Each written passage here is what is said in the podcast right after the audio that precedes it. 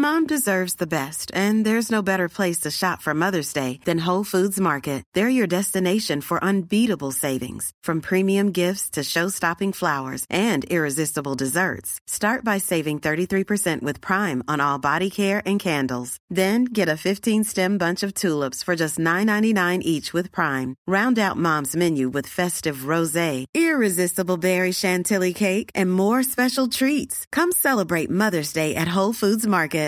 Here's a cool fact a crocodile can't stick out its tongue. Another cool fact you can get short term health insurance for a month or just under a year in some states.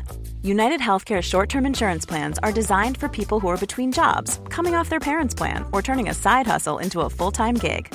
Underwritten by Golden Rule Insurance Company, they offer flexible, budget friendly coverage with access to a nationwide network of doctors and hospitals. Get more cool facts about United Healthcare short term plans at uh1.com.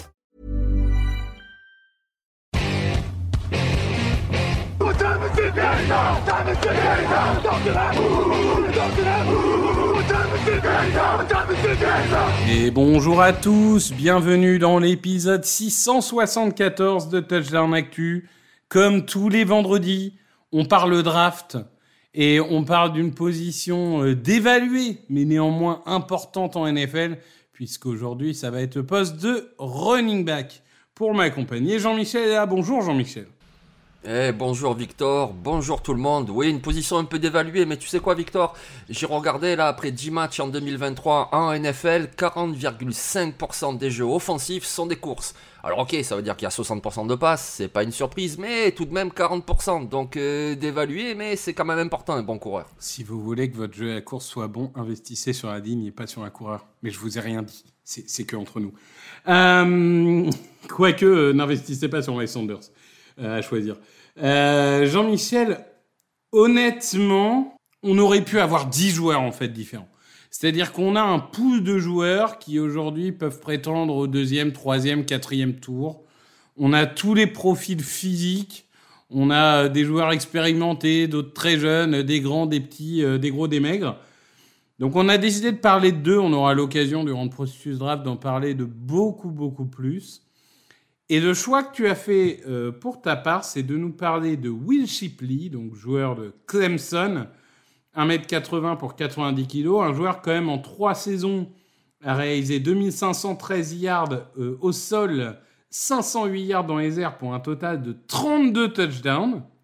Euh, on va dire qu'il surnage un peu cette saison dans une attaque euh, moribonde, si je peux l'appeler comme ça, de Clemson. Euh, Jean-Michel Will Shipley, c'est le joueur euh, moderne, c'est-à-dire cette double menace capable de, faire la différence à, toutes les actions de la première à la troisième tentative? Oui, c'est ça, exactement. Et c'est pour ça que j'aime beaucoup ce coureur et c'est pour ça que je voulais en parler parce que comme tu dis, il y a beaucoup de coureurs, il n'y a pas vraiment une superstar qui se détache à l'image d'un Bijan Robinson l'année dernière. On aurait pu parler d'autres coureurs costauds, etc. Lui, il est un peu moins costaud, mais c'est ça, c'est la vraie double menace. Franchement, on peut évoquer Christian McCaffrey, même si le niveau est très haut. Alors on pourrait dire Austin Eckler, par exemple, qui est déjà un très très bon joueur, double menace. Et c'est ça Will Shipley. C'est-à-dire que c'est un running back qui est explosif, qui est plutôt rapide, qui peut courir à l'extérieur, il peut courir aussi au milieu de la ligne, il sait aussi le faire parce que justement il a des changements d'appui assez vifs. Mais c'est surtout quelqu'un voilà qui va t'apporter de l'explosivité à la course et surtout dans le jeu aérien. Et ça c'est très très important. On le voit de plus en plus, c'est prisé en NFL. Draft du James Cook au deuxième tour, du Jamir Gibbs au premier tour. On voit la réussite d'Austin Leclerc et de Christian McCaffrey quand ils sont en bonne santé. Voilà, c'est très important et Will Shipley, donc de Clemson, il apporte ça. Il apporte aussi, même s'il faut, s'il y a besoin, je sais pas si on l'utilisera comme ça à NFL, mais pour retourner les coups de pied.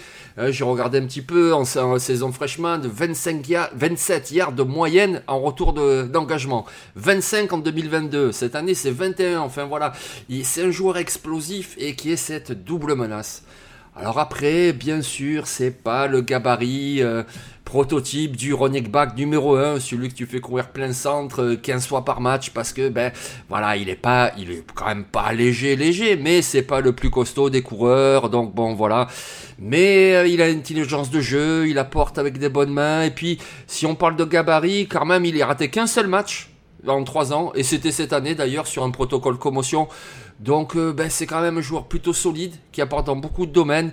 Mais quelque part, on va dire que, allez, il sait tout bien faire, mais il n'y a pas une qualité exceptionnelle. Mais l'un dans l'autre, Will Shipley, moi, c'est un énigma que j'aime beaucoup et il fera des dégâts en NFL l'année prochaine. Oui, je suis assez d'accord sur le fait que tu peux utiliser sur, de plusieurs manières. C'est sûr qu'il est explosif, il est rapide, il a tout ce qu'on attend de ce genre de joueur et c'est quand même un sacré coureur de tracé, c'est-à-dire qu'il est vraiment capable de s'aligner en receveur dans le slot. C'est pas seulement euh, le coureur en sortie de backup euh, qui va te récupérer la petite passe écran. Non, il est, capable d'être un vrai, euh, un, vrai receveur. Et ça, c'est intéressant. Et je trouve que pour son poids et son gabarit, il est quand même pas mauvais pour aller chercher les 1-2 yards après contact. Il continue à bouger beaucoup les jambes, tu sais, la petite mobilette, tac, tac, tac, tac, tac. Et alors, bien sûr, il va pas grimper sur son défenseur, hein. mais je sais pas, il a, il a quand même cette, euh, cette volonté d'aller vers l'avant et d'aller chercher les yards. Et j'aime bien les, les, coureurs combatifs. Tu vois ce que je veux dire? C'est, t'as pas besoin d'être gros pour être combatif. Et, et lui, euh, il le montre très bien. Écoute, euh, moi j'ai un autre euh, candidat, euh, plutôt, plutôt dans la catégorie d'Eric Henry? Bon, je dis pas que, attention, pas aussi gros que Derrick Henry, pas aussi talentueux, mais dans le sens des gros joueurs, euh, plutôt Jacobs des, Giants, si vous l'avez connu euh, à, à, une époque. Euh, écoute, euh, Trey Benson, puisque ce n'est pas Cédric Benson, comme j'ai pu le dire avant le podcast, Trey Benson, donc de Florida State, ancien de Oregon, qui a réussi quand même déjà cette saison 721 yards au sol, 214 yards à la réception, pour un total de 11 touchdowns. C'est un joueur qui a mis du temps à, vraiment euh, avoir, euh, on va dire, la maturité pour évoluer en NFL, mais le transfert lui a fait quand même beaucoup de bien. Et depuis deux saisons, il est vraiment le, marteau euh, de cette équipe de, Florida State. Et tu vois, tu, disais euh, de Shipley, c'est peut-être pas le coureur numéro un, mais un joueur de, comité. Bah, c'est un peu pareil pour Benson, si tu veux. L'idéal, c'est d'avoir un Benson et un Shipley, quoi c'est-à-dire euh, un gros joueur pour les 3 et 1, les 4 et 1, etc. Et un joueur un peu plus polyvalent. Il a des yards en réception, mais souvent c'est quand même des petites réceptions, des screens. C'est pas un coureur de tracé hein, comme peut l'être Will Shipley. Faut être, euh, faut être assez clair avec ça. Mais donc puissance, du coup forcément puissance, ça veut dire qu'il casse des plaquages. Euh, alors c'est vrai que c'est pas un joueur euh, latéral, hein, c'est un joueur nord-sud. C'est du Démarco Murray dans la vision, si vous voulez. Mais, euh, mais pour, pour le coup, vraiment, c'est important d'avoir ce genre de joueur qui, même s'il n'a pas une ouverture dingue au niveau de la ligne, va réussir vraiment à, à, à, gagner ses yards. Lui aussi, c'est un combattant. Ça, c'est un combattant, on ne peut pas lui enlever. Il est explosif plus qu'il est rapide. Il a une bonne vision. Après, ça nécessite parfois euh, on va dire, euh, un petit peu de, raffinement. Je pense que c'est quand même une saison où Florida State affronte la plupart du temps des adversaires assez faibles dans leur calendrier, donc j'aimerais bien voir ce que ça va donner contre des, défenses un peu plus grosses, même si, euh, bon, il, il a quand même affronté quelques défenses sympas, notamment Clemson. Euh, donc voilà, après, c'est pas le joueur idéal, c'est pas euh, un peu comme Shipley, il, lui manque de la polyvalence, mais il a cette puissance qui manque à Shipley. Donc en fait, ce qu'il faut, c'est euh, les fusionner, comme dans Dragon Ball Z. Et là, on obtiendrait un, un, running back numéro 1. Ça te va, Jean-Michel? Oui, oui, c'est à peu près ça, oui. Et puis, Bon, après, si on part, euh, on laisse tomber le fantasme de les fusionner, eh ben, on voit les comités en NFL et souvent c'est comme ça. Et le comité même tout court, puisque Will Shipley, justement, à Clemson, il joue avec, en comité avec un autre running back qui s'appelle Phil Maffa, qui est très bon aussi, mais qui est, voilà, lui, du type grand, costaud, euh, voilà, qui va pilonner euh, les défenses adverses. Et Will Shipley vient ensuite faire un peu ce qu'on nomme ce change of pace back, c'est-à-dire le changement de vitesse d'un coup, on apporte quelque chose d'explosif ben voilà, et Trey Benson, ben à l'opposé, euh, dans le comité, il faudra mettre quelqu'un qui soit plus capable en réception sur les troisièmes tentatives, quelqu'un d'un petit peu plus rapide, enfin rapide. Trey Benson, quand tu le vois jouer, il est costaud, et puis tu dis, ah mais il va vite quand même, parce qu'il est pas lent du tout. Et en fait, euh, j'ai vu que contre Pittsburgh, donc c'était le match samedi dernier ou celui d'avant, il était flashé à 34 km heure, enfin je veux dire, voilà, il est costaud, il est grand, il défonce vraiment les défenseurs, mais il est pas lent du tout, donc... Euh, donc oui, en NFL, bien sûr, il sera pas le plus polyvalent des coureurs. Tu le mets dans un comité avec quelqu'un d'un peu plus léger. Mais c'est un très bon joueur. Je pense qu'il peut faire ce rôle de numéro 1, celui à qui tu donnes 20 portées par match et il te fera au minimum ses 80 yards et un touchdown. Un joueur très solide. Et puis c'est vrai, comme tu disais euh, sur Trey Benson, euh, le transfert à Florida State lui a fait beaucoup de bien, mais il faut savoir que les deux ans à Oregon, il a eu une grave blessure au genou en fait. Et dès sa saison freshman, et a impacté même sa saison sophomore où il a finalement très peu joué. Alors ça fait deux ans qu'il est en bonne santé, deux ans qu'il performe, qu'il rate pas de match. Donc niveau santé, c'est bien. Mais c'est aussi pour ça que voilà, ça n'a pas marché tout de suite. Parce que le talent était déjà là, et le talent est toujours là, et c'est un très bon coureur. Non, je suis d'accord, mais tu sais, parfois changer de d'environnement dans la tête. Tu te dis, voilà, tous mes malheurs ont lieu à un endroit. Je vais aller à un autre endroit où ça ira mieux. Tu sais, il y a un côté un peu psychologique. Mais par contre, attention, parce que euh, je me souviens par exemple de Carson Strong ou quoi. Ces joueurs qui ont le genou reconstruit, parfois on arrive au combine, il passe sa visite médicale et là tu te dis, ah bah non, le deuxième tour, en fait, c'est un cinquième tour parce que son genou, il est en lambeau. Attention à ça quand même. Euh, après, le contre-exemple, c'est Frank Gore, hein, qui se fait deux fois le genou en université et qui a une carrière de 20 ans. Donc euh, tout peut arriver, mais, euh, mais, mais malgré tout, c'est quand même quelque chose à, à, garder en tête. Euh, je pense que voilà, c'est typiquement, moi je trouve le genre de joueur. Alors on peut sans, sans name dropper les, les, autres, mais je pense que voilà, selon les performances au combine, etc., ça va être entre Deuxième et fin de troisième tour? Oui, très Benson, oui, oui, je pense. Oui. Euh, Will Shipley aussi vers là, voilà, avec d'autres caractéristiques, mais aussi vers là, je pense, son profil est également intéressant. Si on continue à avoir euh, une, une densité aussi énorme au niveau des coureurs et, pas un qui sort du lot, euh, peut-être qu'on va se diriger vers deux premiers tours sans coureur. Ça serait incroyable, mais pourquoi pas hein. ah Tu sais, les équipes qui attendent en se disant il y en a 10 de toute façon. Donc on a le temps, quoi.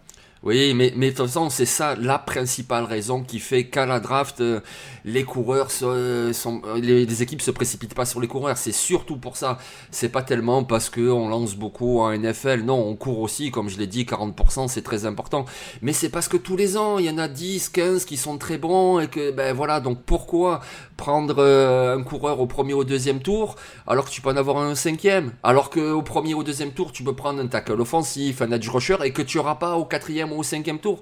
Donc c'est aussi pour ça et donc oui c'est fort possible avec cette densité cette profondeur dans la QV que oui il y en aura ouais moi je pense quand même qu'il y en a toujours deux ou trois qui partiront dans, entre le deuxième et le troisième tour mais ce sera majoritairement comme d'habitude le samedi entre les tours 4 et 7 oui bah, le joueur qu'on surveillera parce que tu avais hésité à te prendre c'est Trey Hendrickson, qui est, qui est peut-être même certainement le plus talentueux de tous, mais là encore, fragilité physique euh, XXL.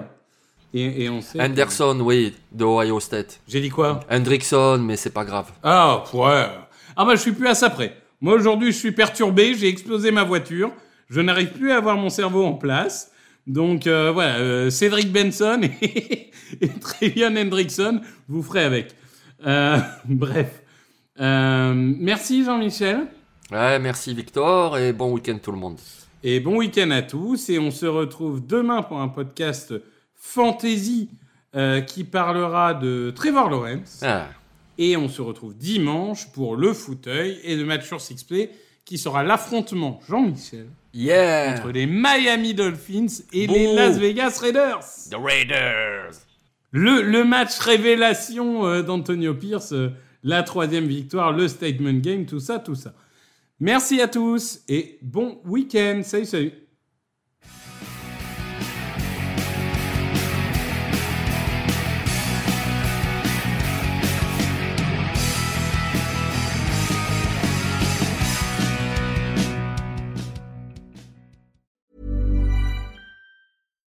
Deserves the best, and there's no better place to shop for Mother's Day than Whole Foods Market. They're your destination for unbeatable savings, from premium gifts to show-stopping flowers and irresistible desserts. Start by saving 33% with Prime on all body care and candles. Then get a 15-stem bunch of tulips for just $9.99 each with Prime. Round out Mom's menu with festive rosé, irresistible berry chantilly cake, and more special treats. Come celebrate Mother's Day at Whole Foods Market.